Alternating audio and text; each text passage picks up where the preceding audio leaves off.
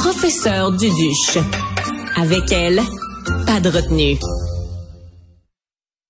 Si vous avez des jeunes femmes dans votre entourage, vous connaissez bien sûr TikTok, Snapchat, euh, Periscope, en tout cas Instagram, tout ça. Tous ces trucs-là, vous connaissez ça. Et si vous avez donc des jeunes femmes dans votre entourage, ben vous devez absolument regarder un film documentaire. Ça s'intitule Jouvencelle. C'est un film de Fanny Pelletier. Ça prend l'affiche un petit peu partout au Québec aujourd'hui. Fanny Pelletier, bonjour. Bonjour. Derrière ce titre-là, Jouvencelle, se cache donc, euh, se trouve un documentaire. Vous avez suivi euh, différentes jeunes femmes qui sont en quelque sorte accros ou obsédées par les médias sociaux, en particulier TikTok. Euh, pourquoi? Comment vous avez commencé à vous intéresser à ce phénomène-là? En fait, au départ, moi, je me j'ai découvert les vidéos en direct euh, sur diverses applications de réseaux sociaux.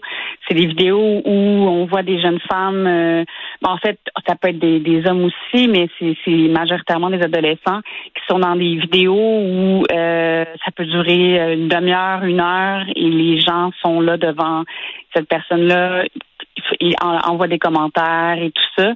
Euh, donc, euh, moi, c'est ce qui m'a fasciné là, dès le départ et j'ai voulu comprendre un peu plus pourquoi elles font ça, euh, qu'est-ce qu'elles retirent de ça. et là, je me suis vraiment là, plongée dans l'univers qui, qui, est virtuel et réel pour pour euh, ces jeunes filles-là parce que je pense qu'il n'y a plus vraiment de frontières entre les deux. Oui. Alors j'ai noté parce que j'ai vu le documentaire au complet, j'ai noté un certain nombre de phrases qui m'ont donné froid dans le dos. Euh, mm-hmm. Moi, je parle pas aux gens dans la vraie vie. Euh, je vais euh, sur les médias sociaux pour chercher de l'attention, pour chercher de l'approbation. Euh, je euh, c'est plus facile de parler à mon cellulaire que parler à ma famille. Euh, moi, je suis la mère d'un jeune de 15 ans. Ça me fait peur le monde dans lequel il vit. Absolument. Euh, moi, c'est ce qui m'a le plus surpris dans, ma, dans, dans le processus du documentaire, c'est de découvrir à quel point c'était beaucoup plus facile pour elle euh, et pour les adolescents en général de, de s'adresser à des milliers de personnes euh, qui sont demeurent pour la plupart des inconnus que de s'adresser à, ses, à leurs proches. Euh, et mais j'ai compris qu'en fait c'est beaucoup plus facile parce que ces gens-là ils les connaissent pas, donc le jugement n'est pas euh, fait beaucoup moins peur parce qu'ils les connaissent pas, il n'y a pas de conséquences. Euh, et euh, j'ai c'est ça, j'ai par le film, je pense qu'on arrive un peu plus à comprendre comme ok pourquoi pourquoi pourquoi elles peuvent plus se confier à, des inconnus, à des milliers d'inconnus plutôt qu'à une ou deux personnes proches d'elles. Mais en même temps, elles sont euh, prises dans une espèce de contradiction parce que, euh, en effet, vous le dites, elles sont pas dans le jugement immédiat. En même temps, il y a euh, plein de gens qui disent à un moment donné, il y a trois jeunes filles qui font une vidéo en direct puis dans les commentaires qui défilent à l'écran, c'est ah oh, moi je trouve plus jolie la fille à droite, la fille à gauche. C'est on est mhm. constamment dans le jugement et on est aussi dans une hyper sexualisation. Euh, il y a des gars à un moment donné qui interviennent puis on, on comprend qu'ils sont en train de se masturber. Donc c'est pas vrai que c'est sans conséquence. Ah, absolument. Euh, puis elles-mêmes aussi le disent que euh, c'est une contradiction. Elles, sont très, très, très conscientes de ces contradictions-là, euh, paradoxalement. parce qu'effectivement, elles sont comme ils ne peuvent pas s'empêcher d'aller sur les réseaux, euh, puis pour se sentir dans la communauté, puis se sentir quand on est adolescent, on veut faire comme toutes ses amies. Euh, donc elles peuvent, elles ne peuvent pas s'en empêcher, mais en même temps, elles subissent aussi les conséquences là, euh, constamment. Puis effectivement, tu sais, ils, peuvent se dévoiler puis se livrer. Euh, comme elles disent, sans conséquences, mais à d'autres moments, il y a des conséquences assez désastreuses sur leur estime personnelle, par exemple.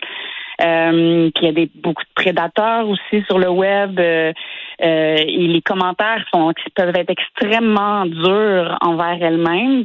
Euh, donc, c'est, c'est, elles sont conscientes de, des dangers, tout ça, mais en même temps, l'attrait est quand même là. Donc, c'est qu'ils sont, sont souvent prises là-dedans, sont comme conscientes Euh, c'est comme les réseaux sociaux, en fait, Instagram plus particulièrement qui euh, crée des problèmes sur l'image corporelle, mais en même temps, c'est là où elle retrouve une communauté qui qui va célébrer le body positivity, par exemple. C'est tout le temps, y y c'est les réseaux sociaux souvent cause sont la cause et la solution en même temps.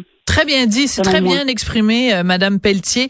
Euh, à un moment donné, il y a une des jeunes filles qui dit quand euh, les gens commentent, donc elle fait des vidéos d'elle où elle se montre euh, à l'écran, elle dit quand les gens commandent, je me sens aimée. Et en même temps, mhm. cette même jeune fille, un, plus, un peu plus tard dans le documentaire, dit à quel point elle aime rien d'elle-même. Elle dit j'aime pas la façon dont je parle, j'aime pas ce que je dis, j'aime pas ce que je suis, je me lève le matin, je m'aime pas. Ça m'a fait, excusez-moi, Fanny, ça m'a fait tellement de la peine. Je me dis quel quel manque de confiance en soi. Il me semblait que les qu'on s'est battu. Euh, je sais pas quel âge vous avez, Fanny. Vous avez quel âge? 34 ans. Bon, ben alors, votre génération, en tout cas certainement la mienne, moi j'ai plus de 50 ans, on s'est battu comme femmes, comme féministes pour que les femmes aient confiance en elles, pour qu'elles soient conscientes de leur potentiel.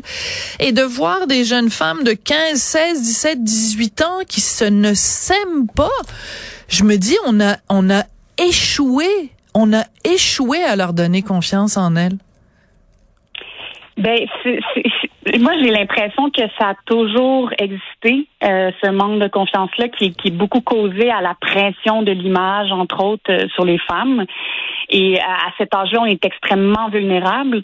Et euh, moi, quand j'étais adolescente, il y avait, y avait, y avait des images auxquelles j'étais confrontée, par exemple des, des icônes de beauté, tout ça, mais c'était beaucoup plus loin.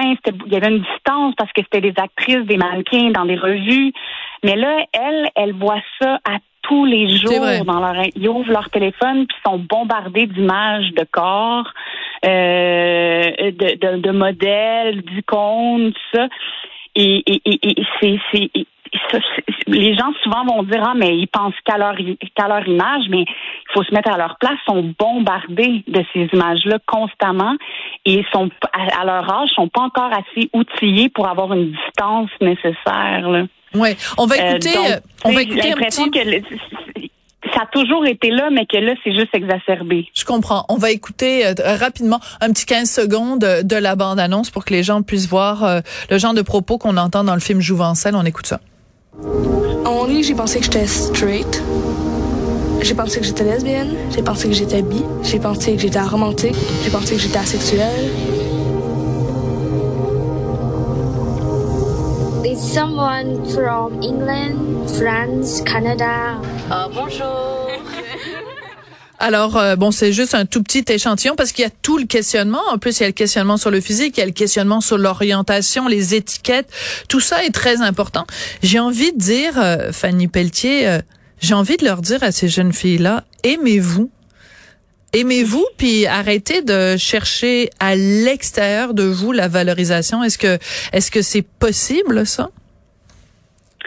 Ben oui, ben tu sais moi je quand j'ai tourné le film, ça fait déjà trois ans euh, et je vois que dès, moi déjà j'étais quand même euh, surprise leur grande maturité, de par leur conscience de leurs contradictions et de leurs problèmes déjà il y a trois ans quand je tournais. Et là, je vois déjà juste l'évolution en trois ans, c'est incroyable.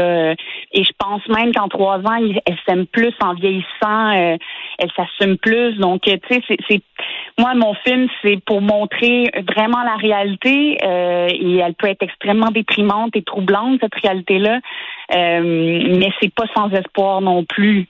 Je comprends, je comprends tout à fait, puis c'est c'est comme ça aussi qu'il faut le prendre, euh, mais c'est un c'est un constat. Disons que le film nous fait voir une réalité que peut-être parfois on ne veut pas voir. Le film prend l'affiche un petit peu partout au Québec euh, aujourd'hui. Fanny Pelletier, vous êtes la réalisatrice du film Jouvencel. Merci beaucoup d'être venue nous parler aujourd'hui. Ben merci pour l'invitation. Merci. C'est comme ça que l'émission se termine. Merci à Charlie Marchand et euh, Tristan. Tristan.